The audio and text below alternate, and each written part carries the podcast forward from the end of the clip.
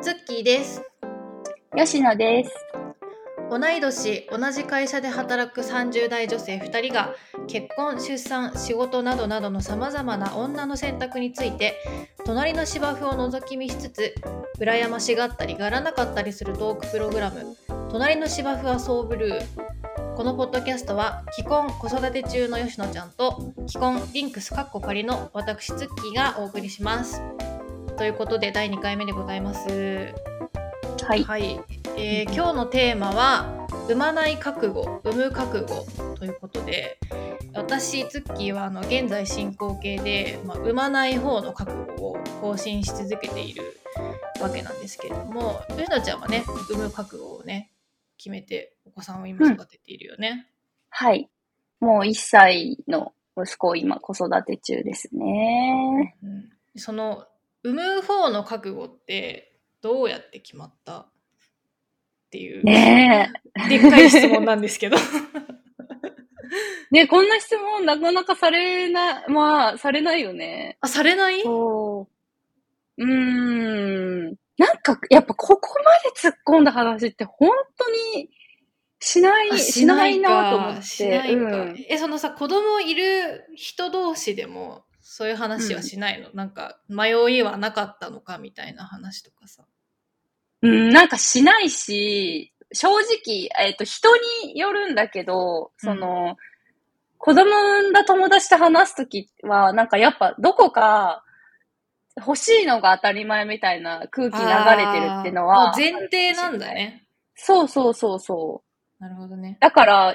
ツッキーに言われて、なるほどって思ったりもしたんだよね。あとなんか確かにあの、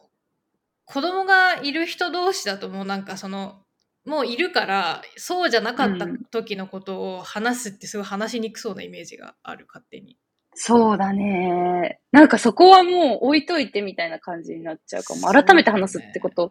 ほぼないかも。うんうんうん。そうそう。で、私が産む覚悟どうやって決まったっていう話で言うと、なんかこう、正直そんなにすぐできると思ってなくって、うんうんまあこうに、妊活しててみたいな中で、なんかまあそんなに苦労するのかなって、なんとなく思ってて、で、なんでかっていうと私すごい、何でも悪い方に考えて、悪い方の悪い方の想像しちゃうタイプだから、確かにリスクヘッジするよね。そうだね。で、正直その、まあ、私はやっぱ子供がすごく欲しかったし、まあ昔から欲しかったし、あと夫との子供が欲しかったから、なんかこう、産む、本当に、うん、産む、産む決意をするっていうよりは、もう、できなかったら、次どうしようとか、どこまでお金出せるるんだろうとか、なんかそっちのことの考えがこう自分の中をこう席巻していて、うん、なんかこう、産む覚悟とかじゃなかったんだよね。私の中でこう、トピックスが。欲しいっていうのはもう完全にうん。こう前提としてあったっていう感じなんだね。そこに迷いはなかったっていうか。それがなんかすごいなと思うそうだねこ揺るぎない、欲しいっていう気持ちがあって、うん。でも、言われてみたら、覚、そう、覚悟ない、覚悟をする前に作ったって感じで、で、かつ、できてから、マジで産むんかってなって、なんかそこのタイミングでは、こう、ちょっと覚悟って感じだったかもしれない。できてから妊娠中ってことね。そう、妊娠中のつわりやばい期間は、い結構いろんな余計なこと考えるから、そういんんんう、そういう時に産む覚悟はできたのか、まあ、考えてたって感じかな。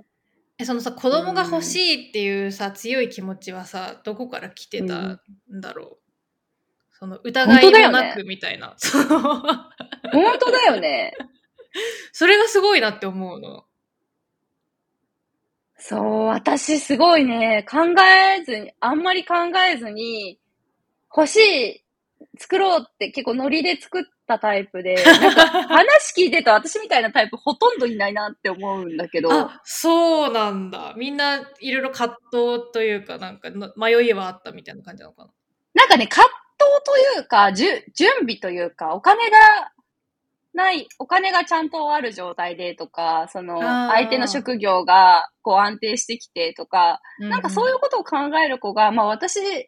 東京にいるし、まあ、東東京の、なんていうのかな、周りの会社の友達とかだと、まあそういうことを考えてる中、私は割と、いや、お金なんてなんとかなるでしょ、貧乏育ちだし、みたいな気持ちで作った。こうね、なんか雑草魂というかね、うん。うん。なんとかしてきた、自分がなんとかしてきたっていう自負もあるしね、きっとね。そうだね。えー、なんで、本当に改めて考えるとなんで欲しかったんだろうね。無条件で。いやーでも突き進めたんだよね、きっとそこにね。うん、でもなんか、刷り込みとかも多いと思うよ。なんか。え、なんかその子供産むものだみたいなっていう刷り込みってこと？そう、結局根底にそういうのが、ベースあんのかなとは思う。自分で、こう順序立てて、こういう理由で欲しいっていう感じでは私はなかったかな。うん、うんうんうんでもまあ、周りに流されたっていうのは私はないかな。全く。あー、自分の欲しいっていう気持ちがずっと育ってきそうだたね。結果っていうことか。そうだね。もう完全に単独で決めた。まあ年齢はさ、もちろん気にするじゃん。タイムリミットがあるわけだから。まあそういう気にすることはあったけど、まあ持ってないとなんかみたいな気持ちは多分全然なくって、うんまあ欲しい。相手いる。欲しい。みたいな感じだ。なるほどね。なんか私もさ、その、うん。育ってきた環境で言うと、子育てをたくさんしてる親っていうか、まあ私4人兄弟だから、そうだ親。がまあ一生子育てしてるわけ。もそうだよう、ね。何年 ?20、30年 ?20 年、25年とか子育てし続けてるわけ、親が。あ、じゃあ一番上と下が、まあ、それなりに。10 18ぐらい離れてんだよね、多分。ええもう、もうちょっと縮まってるか、もうちょっと短いか。でもそれぐらい、なんか、えじゃあ30年以上じゃない？余裕で。そっか。18までと考える10と。お一番上のお兄ちゃんが、あ、これ18は持ったわ。一番上のお兄ちゃんがなんか17とか8とかの時に、下の妹が幼稚園とかだったから、そっかそっか。でも、いや、でも30年ぐらいはしてそそのなんか親子みたいに見えてた。う。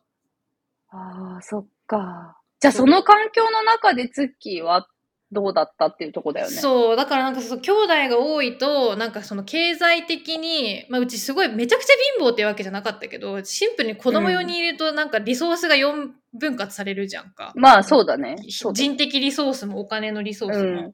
だからこう、めちゃくちゃ大それたお金のかかることの選択ってすごいしづらい環境だったから、うん例えばその私立の医学部に行きたいとか、うん絶対うんもう選択肢ないわけ。あとなんかそのお金のかかりそうなな習い事、例えばバレエとか、なんか。遠征が必要なやつとか、はい。っていうのもなんか選択肢から外れる感じだったから、あなんか子供を育てるってお金もかかるし、あとまあそのずっと母親がその子育てををしてることによって、母親のなんか趣味とかっていう概念がもうそもそもないのよ。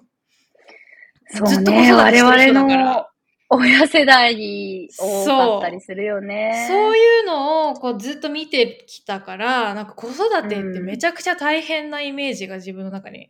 あって、うんもうなんか産んだら全部子育てに人生がジャックされるみたいなうん。イメージがやっぱ刷り込まれてるから、なんかそこ、おいそれと埋めなくなってるみたいな、なんかベースがあるわけなるほどね。で、まあ、自分もいざうん結婚して、まあ、子供を作れるなんか環境というか、その体制は整ってはいる方にはなったと思うんだけど、まあうん今のところちょっと産まない方でいいかもね、みたいなことを夫と話しているっていううん。感じで、まあそれはその、なんだ、その経済的にみたいなところもあるかっていうと、まあめちゃくちゃお金に今困ってるとかっていうわけじゃないし、なんか育てようと思えば育てられるとうん。思う,、とは思うんだけど、私も夫も働いてるし。うん。だけど、なんていうのかな。まあいろいろなんかね、理由はあるけど、まあとりあえず産まない方向かなみたいなことを考えてて、うん。でもなんかその産まないって自分がいざ産まないでいいかなみたいに思う思い始めるとなんか産まないぞって一回決めたらもうそれで決断が終わりじゃないんだよねなんか毎日なんか産まないでいいのかなっていうのをなんか考え続けてなんか一回覚悟したら終わりじゃないんだよね、なんかその体に可能性がある限りはなんか本当に産まないでいいんですか？どうですかっていうのをなんか覚悟を更新し続けなきゃいけない感じ。なんかずっと問われ続けてる感じ。それ、気づきだよね。私、全然そのこと気づいてなかったよ。で、なんか私も言語化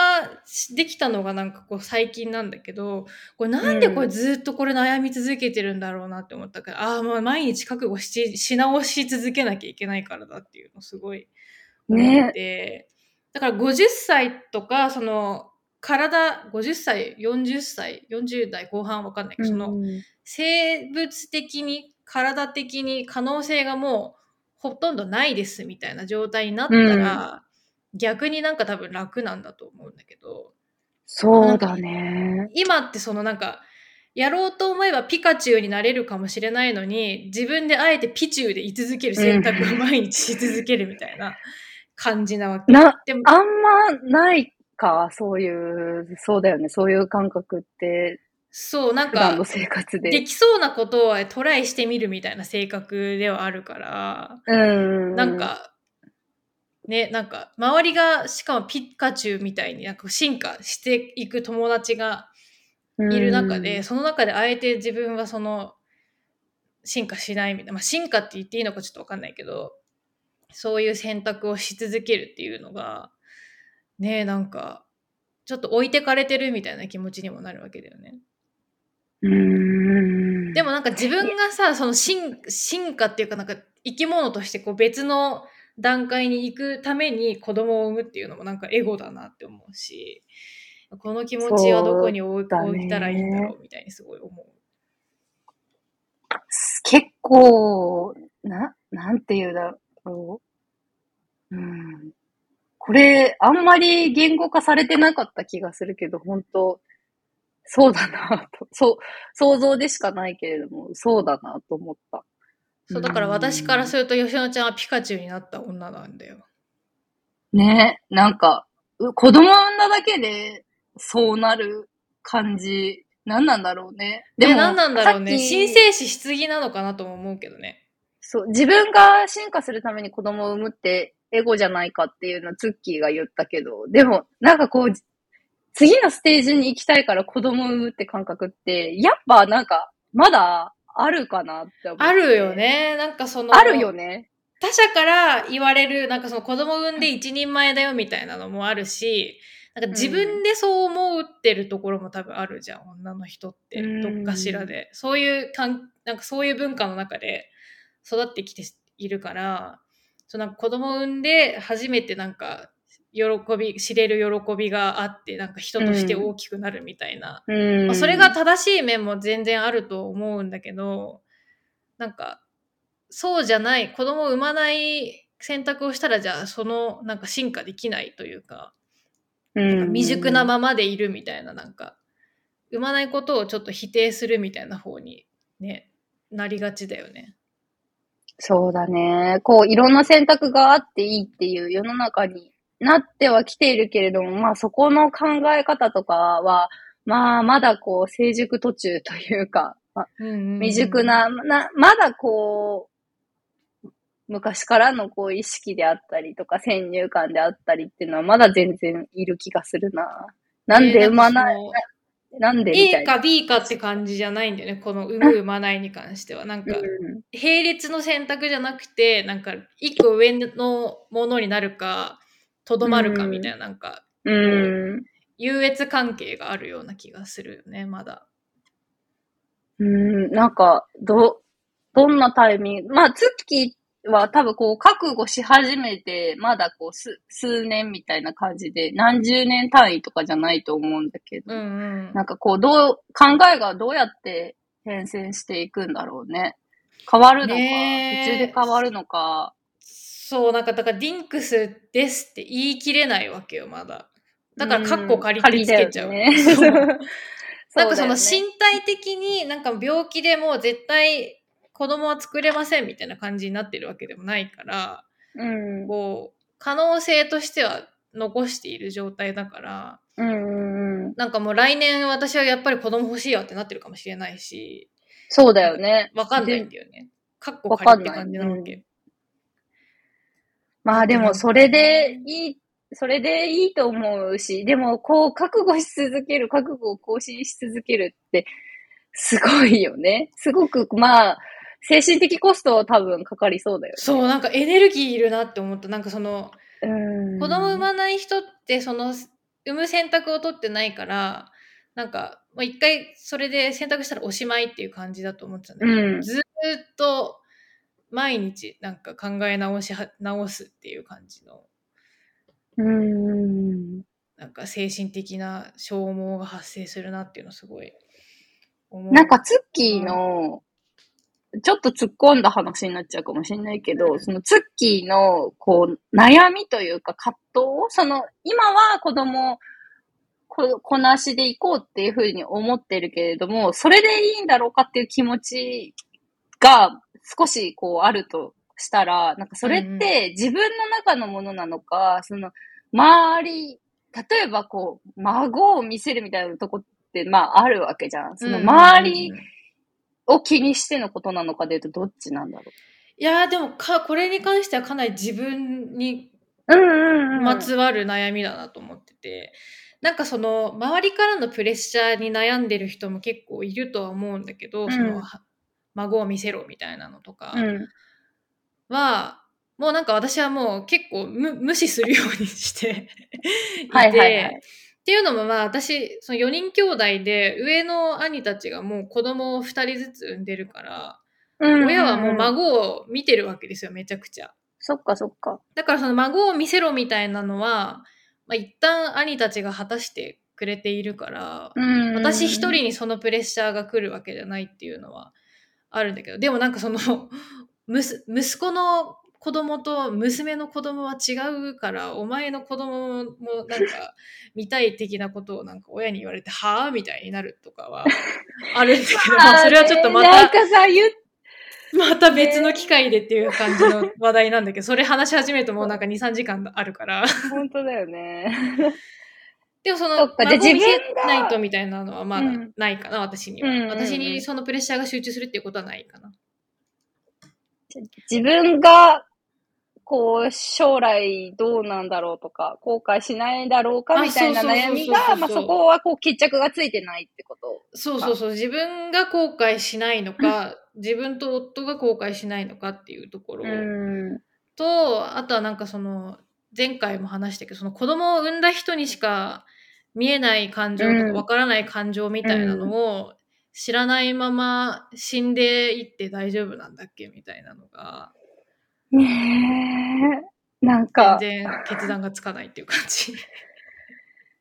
ねえ、そう、さっき言ったみたいな、なんか、神格化しすぎなような気もするが、そう。そうそう、神格化しすぎなんだろうなっていうのは思うんだけど、でもじゃあ自分が実際やってみようって思ってやって戻れる話じゃないじゃん。や、そっち側に行ったらもう一生親をやめられないから、うん。お試しっていうものができないから、うんなんか知らないなら知らないで一生過ごし、知ったら知ったでそっちで覚悟を決めてそっちで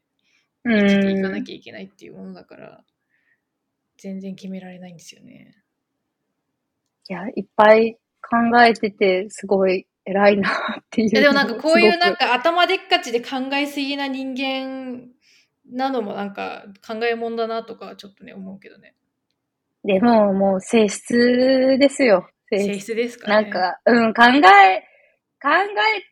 てるツッキーに対して考えすぎない方がいいよっては全く思わないし、もう、好きなだけ考えるのがいいよ。私もすごい悪い想像をずっとしてて、なんかこう、病んでて、なんか、なんかできなかった時期とかすごい、まあ、大なり小なり病んでたけど、でも、なんかそんな考えすぎなくていいよって言われるの嫌だったし、いやーそうなんだよね。なんかその、うーん、悪これは。なんかその悪く言いたいわけじゃないけど、その子供を持ってる人から、なんか、うん、産んじゃえばわかるよとか、一回産んじゃえばうんそういう心配なくなるよみたいなことを言われると、まあ、実際そうなんだけど、その産んじゃったら戻れねえじゃんって私は思っちゃうかうら。ん。そうなんか、ね、そりゃ、ね、なんとかなった側の人の話であってとかね、私は思っちゃうからね。いや、そうだよ。もう、だって妊娠中とか、ま、またさ、こう、子供が病気なんじゃないかとか、また別のことぐいろいろ考えるんだから、いや、そのその心配の重さ、えそうぐいよね。そうそうそう、突っ込んだらなんとかなるよってすっごい無責任な無責あの、任だと思う発言だと思うよ。そうなんだよ。うんなんか年長者の女性からよく言われる。そうなんか回収するのはあ結局さ、本人、その夫婦たちなんだから、そうそうでそうそう。犠牲があるのはツッキーの体だし、そうなんだよ。なんか、好きなだけ考えるし、好きなだけもやもやするし、まあ、後悔しないようにみたいなのも含めても自分でね、まあそう、ほんとすべて自分の責任っていうところがまた難しいところではあるんだけど。でなんで女ばっかこんな悩まなきゃいけないんだろうねみたいなのもね、すごい思うわけですよ。そうなんか夫がこういう話題に対して、なんか無責任だっていうことではないんだけど、うなん、か、なんていうのかな。ちょっと人任せというか、なるようになるさ的な感じなわけ。なんか、それが、まあ、その、結果的に体を痛めるのは私だから、私の選択を尊重してくれているっていう良さもあるんだけど、うん。なんか、なんていう、なんでそんな気楽、ゆ悠長に構えていられるんだろうみたいな。いや、あのね、めちゃゃくちゃわかるんよ。その、男は産む産まないでこんなに悩んでるんですか？どうなんですかっていう話は。そうなんか、悠長に構えてらっしゃいますね、とかちょっと思っ。そうだよね。で、それ、わかる、わかるんだけど、なんかわ、産んだみ、産んだ身とすると、そこら辺どう思ってるかっていうと、なんかやっぱ男性って子供、なんかこう、子供を持つってなった時に、まあ、自分の身体的負担はないじゃん。サポート側の負担、うん負担、負担って言うなよって感じだけど、サポート側の負担は敏感。そこね、大事だから。そう、サポート側のまあコストはああるかもしれないし、あとなんかお金のこととかは考えてそうだよね。なんかこまあうちゃんと責任が持てる。そうそうそう。そうだね時の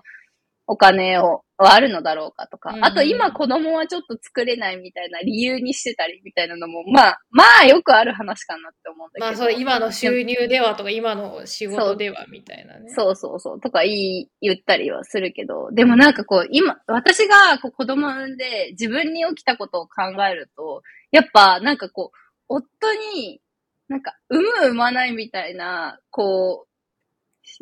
しし産む産まないみたいなもう言葉選びを絶対にしてほしくないし、なんか、ああ、どうする？子供産む？産まないどく？みたいなのは、いや、お前は産まないだろっていうことでしょ。そう、めっちゃ外野なんだよね。なんか、すごく、すごく、すごく外野で、で、まあ、持つとか、望む？子供を持つとか、子供を望むってことに関しては、すごほ当事者かなって思うんだけど、うんやっぱり産む産まないって話だと、マジで外野部外者なんだよ。そうだね。一生わかんないもんね。どう、どんなにサポートというか、協力的であろうとね、わかんないもんね。そうだね。そう、だから、なんかこう、さ、絶対に最終決定者は私であり、100%女側の意見を尊重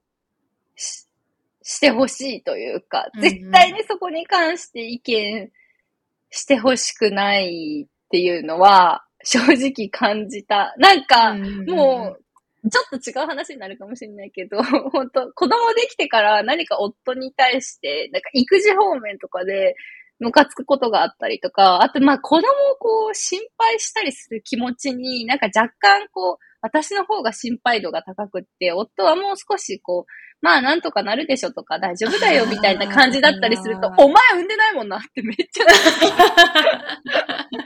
お前出してないもんな、またから出してないやつにはわかるかみたいなことだよね。なんなら立ち会いもしてないもんね、みたいな。それはコロナ禍だからしょうがない。あそうコロナ禍だからしてないから、あのしょうがないけどねそう。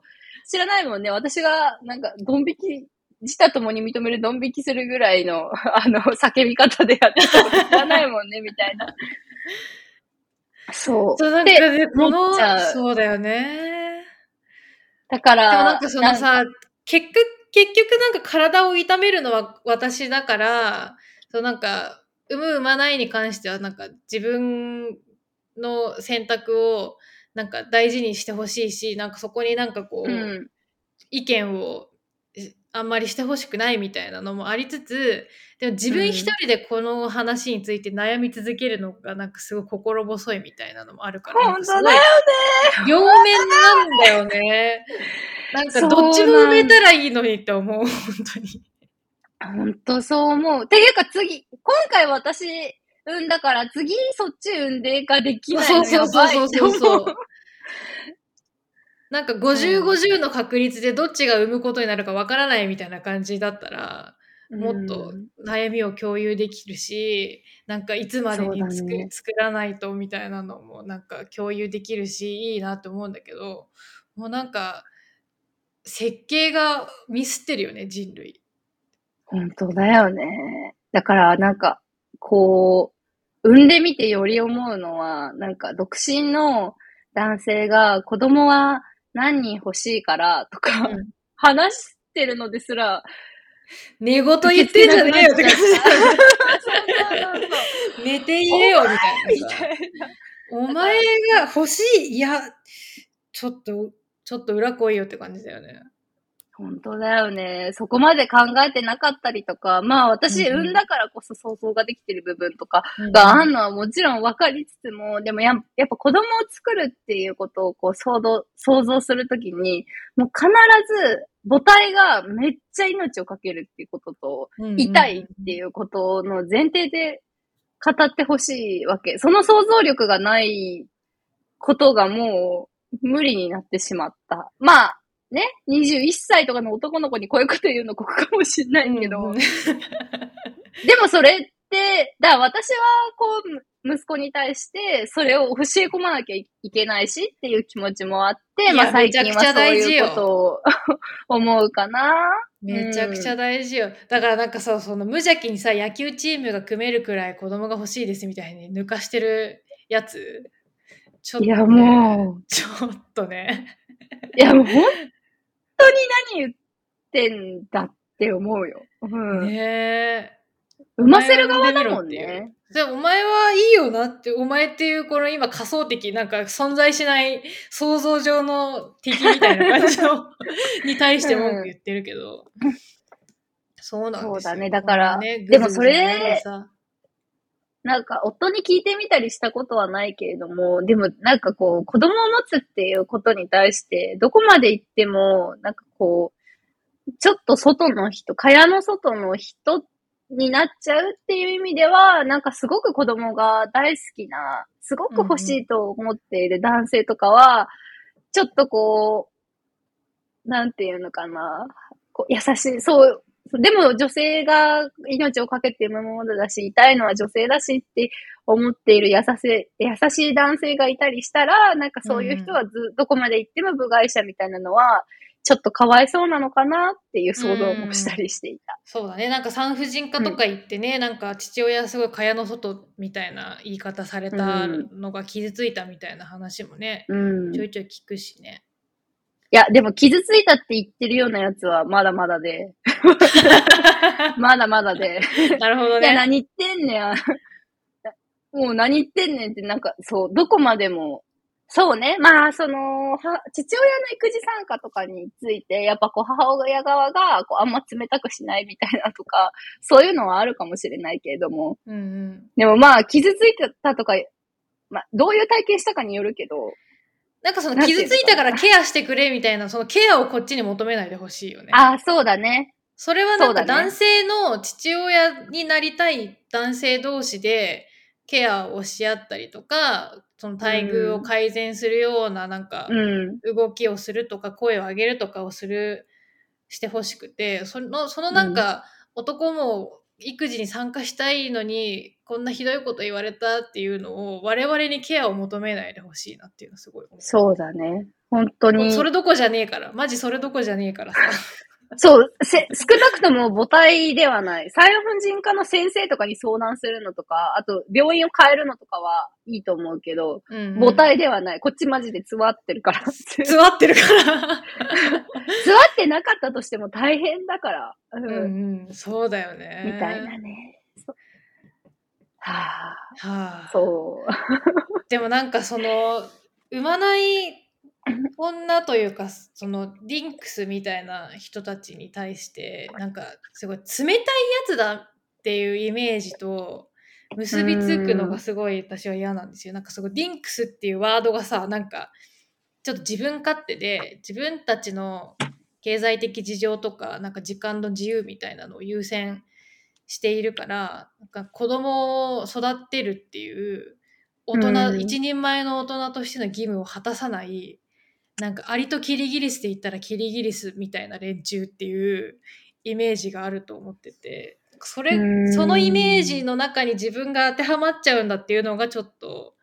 悲しかったりするのもあるかな。そうだよね。なんかそう、いや、な、どう、それを思うのって、やっぱ親世代というか子供を持つのが当たり前で、子供がこそ幸せのすべてみたいに思ってた人の考えとかが引っ張ってるのか、なんか、うんでもどうなんだろうね。なんか私、私たちだってさ、結局親世代の親に育てられてさ、それの考えとかにさ、その文化で育っちゃってるからさ。そう。なんか影響しないぞ、私は違う考えだぞって思ってても、影響してる部分ってすごい大いにあって、うんうんうんうんなんかそういうこう、狭間で悩んでる感じだよね、多分今。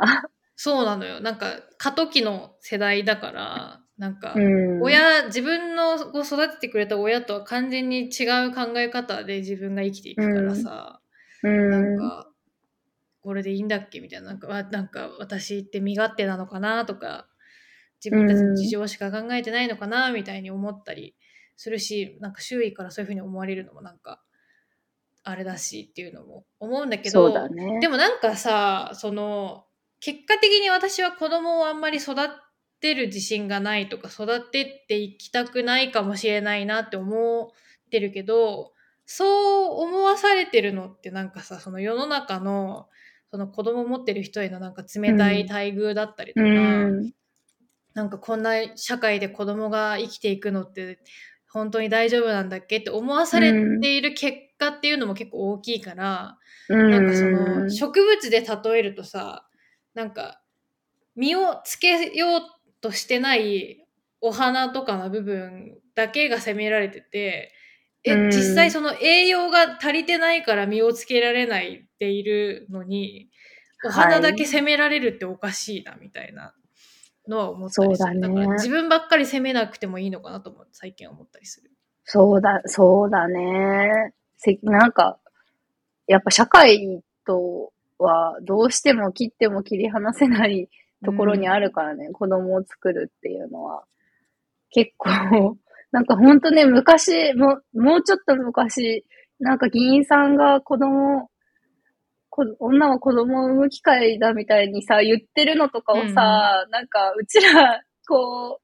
う、多感な学生時代とかに聞いて育ってるわけじゃん。そうそうそうそう。なんか、どんな情報よりも害だなって思う。いや、本当にさ、ああいう、なんで、ちょっとずつさ、やる気を、子供を産み育てる気をそがれてきた結果が今じゃないですか。本当だよね。なんかベース、だって私、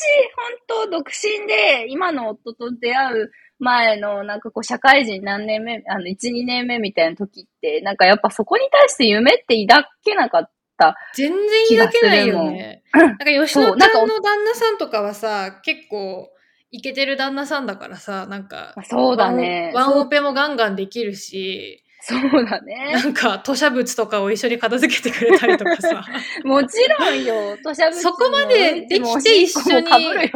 そう。そこまでできて初めて、そこまでできるパートナーがいて初めて、この、なんかヘルジャパンでも子供を育ててみるかって思えるわけじゃないですか。そうだね。やっぱ正直その、もう戦友がどうかっていうのは私は大きくって、だから、その、本当彼氏、彼氏いない、どうしようもないみたいな時期とかは、なんか子供欲しいけれども、なんか、でもこんな、なんかこう、男はみんな女を産む機会だと思ってるのではないかっていう疑いがある時期とかは、やっぱ、そこまで考えられなかったと思うし、で、まあ、夫に出会って、そうじゃなない男性がいるんだなっていうこととか、まあ、いろいろこう、話していって、彼の価値観を、まあ、こう、彼の価値観をアップデートって言ったら、こう、こっちが偉そうかもしれないけれども、まあ、価値観のすり合わせをしていって、やっと埋めるなとかは、そういう決意はもちろん、やっぱ私の中にはあったけど、でも本当に、ね、なんか、本当にあの、産む機会って言った、知ら、いや、知らないけど、おじさんでしょどうせ。おじさんだよ、おじさん。全然おじさんだよ。で、なんかこう、日本の女の子たちに、女性に、なんか、どんなひどいことを言ったんだろうって、ね、どんなひどいこと、すすごいひどいことを言っているって自覚はあるんだろうかって思うよね。ずっと考もうね、ひどいこと言われ続けてるからね、私たちは。生まれてこの本方当だよね。はあそりゃ産みたくもないよ。うーん。だってね、だよ吉野ちゃんの旦那さんみたいな人ばっかりじゃないじゃん。なんかなんならさ、なんか SSS レアみたいな人じゃん、きっと。世のまあ、中のそう。世の中的に言えばさ。それもあるし、なんかもともと SS レアなことももしかしたらあるかもしれないけど、でも言ううんて私が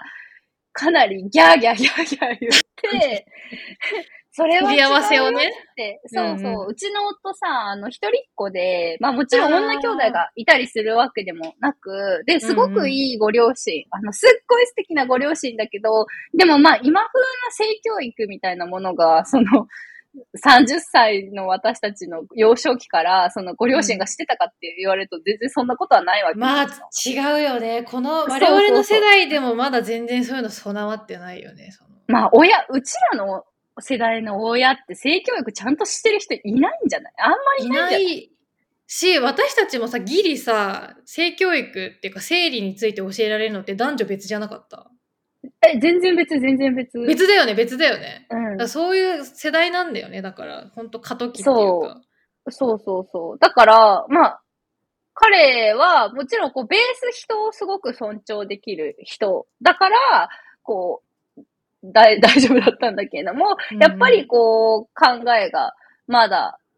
及んでないこととかもいっぱいあって、でも私がギャーギャーギャーギャー言って、そこをこう、一緒にアップデートしていって、こうなってるっていう感じだから、長い道のりだようね。んだからそれもさ。まあそうだね。そのさ、まあ女の人側がなんか、これ言い方あれだけど、なんか教育し直すみたいなことをしないといけないっていうのもなんかすごい嫌だよね。なんか、もともと備わってほしい。本当に日本のさ、教育ができてない部分を女の人たちがなんか各自やらなきゃいけない状態じゃん、今。その保管しなきゃいけないじゃん。なんか、そうだね女の人は妊娠するとこういう風になってとか、生理ってこういう仕組みになっててみたいなのをさ、いちいちなんか教え直さなきゃいけないみたいなのも、そこもなんか腰重いし、そうなんか子供を産むってなったらそういうのを一個ずつ、私だってその子供を産むことをうん。初めてやる人間なのに、自分がこう知っていることとかうん学んだことを夫に噛み砕いて説明してっていうのをうん。やらなきゃいけないのかって思うとすげえ道のりが so far away だな みたいな。いやマジでそれめちゃめちゃロングロングウェイじゃんみたいな。本当だよ。めちゃめちゃあったよ。なんか、なんで私はお風呂の時間、1時間のお風呂の時間、ずーっと助産師さん YouTube 見てんのに、お前はアニメ見てるんだみたいなことで聞いた日 いっぱいあった。なんか、それも、何言ってんだって感じだけど。れ。でも、なんで私は、で、私はだって自分がね、痛いもんね。これから起こる痛いこととか、うんうん遠因切開とかに怯えてるけど、お前はないもんな、みたいなこと、え？めちゃめちゃ言う。そ怖いだろ、本当にさ。ふざけんなって感ふざじだよねけんなって感じだよね。麻酔しろっていう、全員で、全員必ず麻酔しろってなる。絶対さ、男性が埋めるようになったらさ、なんかさ、その、わかんないけど、その、チンコちょん切られるみたいになったらさ、麻酔絶対マストになってると思うんだけどさ、うん女の出産にはその永遠切開は麻酔ないみたいなのが、なんかそもそもなんか、いろんなことを表しているよね、その、女はそういう負担を、本当だよ。負担を耐えて叱るべきみたいなさ。そう。そう、だから女が再教育の話はもう本当にあるし、もうかなりこう骨が折れる作業だし、マジだるい。マジだるいよ。のあるよ。で、私、今息子を育ててて、まあ、こう、性教育って何ぞやみたいなところをこう学んでいる最中なんで、だけれども、えっと、うん。ちょっととある本を読んでいて、えっと、これからの男の子たちへっていう、えっと、弁護士さんの女性著者の、そうそうそう、結構有名な本ですごい評価とかも高くって、あのー弁護士さんの、女性の、えっと、息子二人を持つ弁護士さんが書いている本で、まあ、こう、うんうん。ジェンダー間のこととか、あの、ジェンダーの話とか、あと、まあ、こう、男の子に対して、こう、どういうことを教えていくといいんだろうとか、まあ、あと、こうんう、有害な男らしさについてすごく言及していたりっていうする本なんだけど、で、その中で、えっ、と、その著者の方と、えっ、と、小島恵子さんが対談をしている章があって、アナウンサーのね。そう。で、小島恵子さんといえば、こう、か、すごく、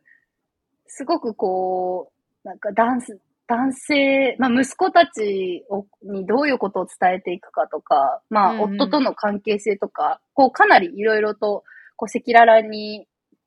我々に開示してくれていて、すごく私、まあ、すごい、なんていうのかな、小島恵子さん強えなって思うこともたくさんあるけど、でも考えさせられることとか、すごい、なるほどなっていうことたくさんあって、昔からインタビューを読んだりするのすごい好きなんだけど、まあうん強えなって思うことも多いんだけど。うん。そうね。で、対談してて、で、まあ正直、あの、なんていうのかな。おもう大人になった男たちの価値観のアップデートはマジで無理みたいな話してんのよ。マジで大変すぎるっていうの、っていうか無理みたいな話してて。だから、なんかこう、そっちにコストを割くよりは、もうこれから、こう、もう幼少期からの性教育であったりとか、まあ幼少期からのそういう教育の方がよっぽどこう、実りあるな、みたいな話、こう、半ば諦めみたいなこともおっしゃっていて、うんうん。まあそうだよな、っていう。こっちにコスト割いた方が絶対いいみたいなことを言う。まあ、小島恵子さんもね、我々よりなんか多分2個ぐらい世代が上だから、そうだね。小島恵子さんが再教育しようとしていた、その世代って結構我々から見ると年長だから、もうちょっと自分たちの同世代のメンズたちにはもうちょっと希望を持ちたいけどね、個人的には。そうそうそうそう、うちらの、だ私の友達の旦那さんとかっていう感じで見ると、やっぱみんなすごいさ、なんか、ううんめちゃくちゃ育児してるし。結構なんか何から目線だよって感じな気がするけどなんかみんなすごい頑張ってる男の子が多くて頼もしいなっていうのは思う。なんか私その旦那が旦那っていう旦那っていう言い方もあれだなんか夫がなんか私のと結婚するときにその女の人の方がいろいろ世の中で負わなきゃいけない負担が多いからなんか名字を変えることは自分が担うよって言ってくれて、それが結構結婚の決め手になったのね。あっちから言ってきたの、すごい。うん。それは向こうから言ってきた。そうなんだ。で、なんかそれを、あ、こういうことを生きてきて、男の人としてこの世界で生きてきて、こういう言葉が出てくる人だったら絶対結婚しても楽しくやっていけるなって思ったから、あ、じゃあ結婚しようかってなったんだけど、なんでなんかか、すごくここ、うん、なんていうの？これをこう必要以上にすごい褒めるのもまた違うかなとそう、また違思うんだけど、そう そうそう。でも現時点の社会ではすごく、すごいことだなと思って。うん、あの、なんていうの？勇気のある発言だと思う。す、す素敵な発言だね。そう。で、なんか、すごいなと思ったんだけど、その、うちの夫だけじゃなくて、なんか友達でも、なんかその、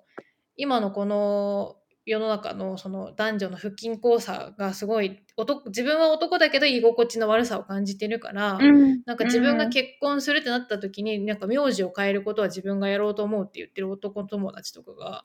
なんか割といたりしてで実際うん。なんか妻側のせいにした友達とかいて、うん。なんかその子とかはなんかそのなんか名字買いに行ったけどこういうところが大変だったよとかなんかパスポート周りでこれが大変だったみたいなことをなんか話し,、話してくれてあなんか確実に世の中っていい方向に変わってはいるんだなっていうふうに思ったりはそうだなんね。だかんだ。めちゃくちゃこの1時間近く文句言ってきたけど。い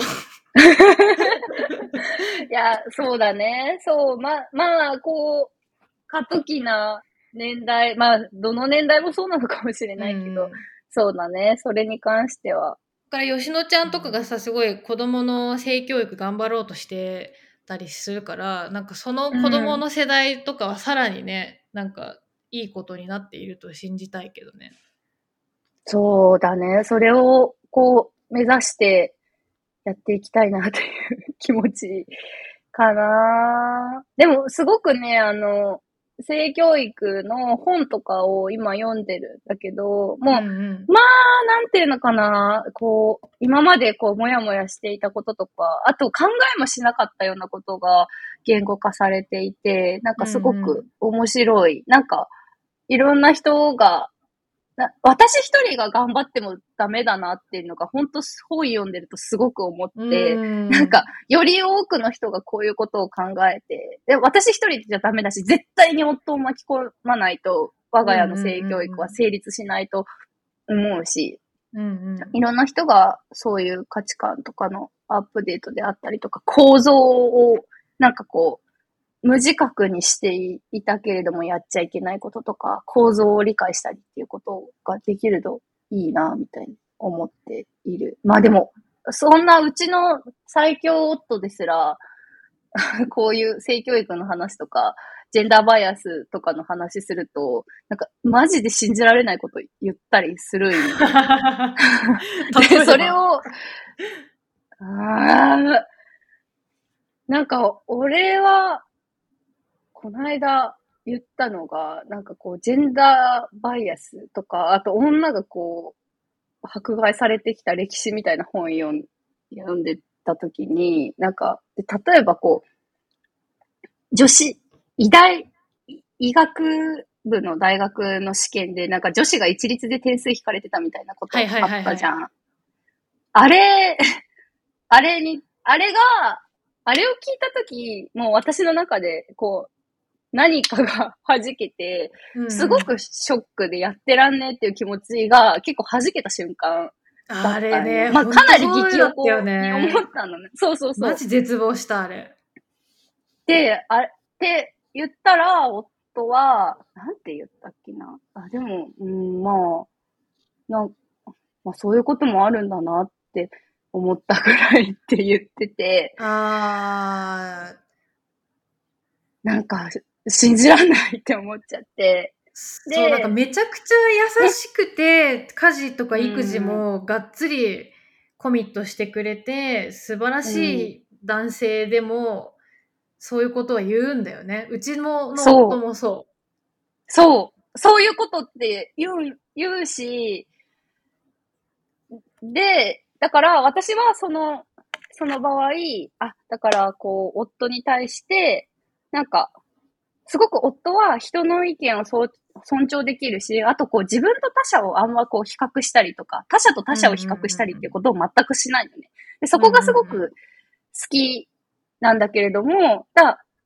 今回、なんかその話で言うと、なんかこう、俺は困ってないから変えな、別にし知らないや、みたいな感覚で喋ってるんだなと思って。う。うん、なんかまあそのね。そうそうそう。読んでいた本にも書いてあったんだけど、なんかこう、そう、な、なんでおかしいことになってないから直さなくていいじゃんっていうのが結構、女性と男性のこう性、ジェンダーバイアス、バイうんうんうん。バイアスというか、ジェンダーギャップみたいなものって。違うんだよね、ね。そうそうそう、いっぱいあると思うけど、なんかこう、迫害されてきた側としては、すごくいろいろ思うことあったりとか、怒りを起こったりすることはあるんだけど、男性側からすると、男性の問題は起こってないから直す必要ないじゃんっていうことがすごく、なんかこう、うんうんネックになって世の中を変えづらいっていうのがあるらしいのね。だからもうそもそまさにも問題が見えててないんだよね。そうそうそう。問題が見えてないし、俺は困ってないから変える必要がなくないっていうことで、すごく変わることを阻んでるというか、世間が変わることを、そういう無自覚な男性たちが阻んでるってこともあるし、あの、なんか激高する、なんか女性が前に出ると激高する男性とかも、もうなんかき基本的にそういう考え方。俺は困ってない、問題起きてないのにななぜ変える必要があるんだって考えなんかうるせえ女たちが騒ぎ始めて、俺が不快だみたいなね。そう。だから、まあ、そういう、俺は困ってないから変える必要がないっていう気持ちがあるんだなって思って次の瞬間に、え、でももし娘が生まれてさ、娘が一律で点数引かれてたらどうするって言ったら、それは嫌だっうんて即答で帰ってきて。だからそうなのよ。俺が困ったから嫌なの。なるほどね。なんかでもそこはさ、もう一歩進んでほしくてさ、なんか俺が困ってなくても、俺の娘や俺の妻が困ってなくても、世の中に困っている人がいるのだったら、それをこう、なんとかしなきゃっていうところにまで行きたいよね。それはそうなんだよね自分にもなんか当てはまることだけど、私もその、そ女だけど、その5体満足だし、なんか、うん障害とか持ってないから、障害を持ってる人とかが困ってることの問題って多分見えてないし、うん自分が困ってないから変えなくていいだろうとか思っちゃってることもたくさんあるから、なんかすごい、こう、ある面では私もその、今言った吉野ちゃんの旦那さんみたいな態度を、ある属性の人たちにとっては取っちゃってるところがあると思うから、てるよね。めちゃくちゃい。そう、ブーメランだなってすごい思うんだけど、うんね、なんか、もうちょっと世の中のいろんなことに対して、なんか自分は困ってないけど、それでも、これは問題だからなんとかしなきゃっていう意識に、ねうんなりたいよね。だから、まあ、わうちの場合は、まあ、結構、ここういう話題について話してると、マジかって思うこといっぱいあるから、うん。まあ 一旦親になったから、そういうことに興味を持ってみようっていうこととか、なんかこう、向き合ってみようよっていうふうに、こう、夫をこう誘っているうん最中なんだけれども。ねえ、でもだからその時になんかこう、大人、大人の考えを強制するのだるすぎるから、もうこれからの世代に注力しようって言ってるの見て、それななるほど思ね。ったなんかその、もう自分の父親の世代とか、祖父母の世代とかに関しては、マジで諦めた方がいいと思ってるし、もうなんか突き詰めて、突き詰めて話すと喧嘩になるから、うん。もうなんか、あんまり詰めないようにしてるし、そうだねもう自分の考えをこう言う、わーって言っちゃうと、もうなんか、うんあ、なんかもう娘がなんか今、今時の考えでうるさいことを言っているみたいな感じのそう、マジでそうなる。そう受け取られちゃうから半ば諦めてるところはあるけど自分の世代とその下の世代に対してはなんかねもうちょっと自分たちで頑張りたいよね。はい私は、だから、まあ、骨が折れるし大変ではあるけれども、でもすごく私は夫のことを信頼しているし、すごく、信じてんだよね。だからそのうん対話をすれば変わってくれるし答えてくれるっていうふうに信じられる相手だっていうのがいいよね。そうだね。で、ディスカッションもできると思っているから、私はちょっと一旦諦めないでやってみようと思っております。そのね、大事な、それがこれからの日本をね、変えるんだと思いますよ。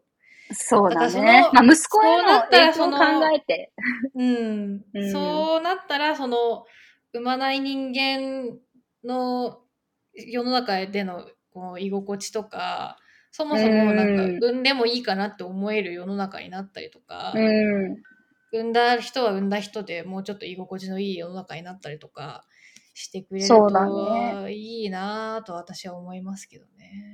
そうだね。なんか、まあ、ちょっと本のリンクなどは概要欄に貼っておきますので、はいすごく、あの、全員がよ読んで読んだ方がいいな。それ、そしてこう感想を話したいな。喧嘩になるかもしれないけどっていう本でした。なんか本で言うと、私はなんかつい昨日あの、射精責任という本を読んだんあ。そう。ツッキーがそれ読んでる私知らない本で、なんかどういう本なんだろうって思ってた。あの、ガブリエル・ブレラさんっていうアメリカ、うんアメリカ人の、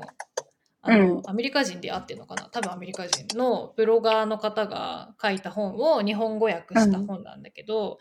なんか今その妊娠にまつわることとか、妊娠中絶とか避妊にまつわることってなんか女の人が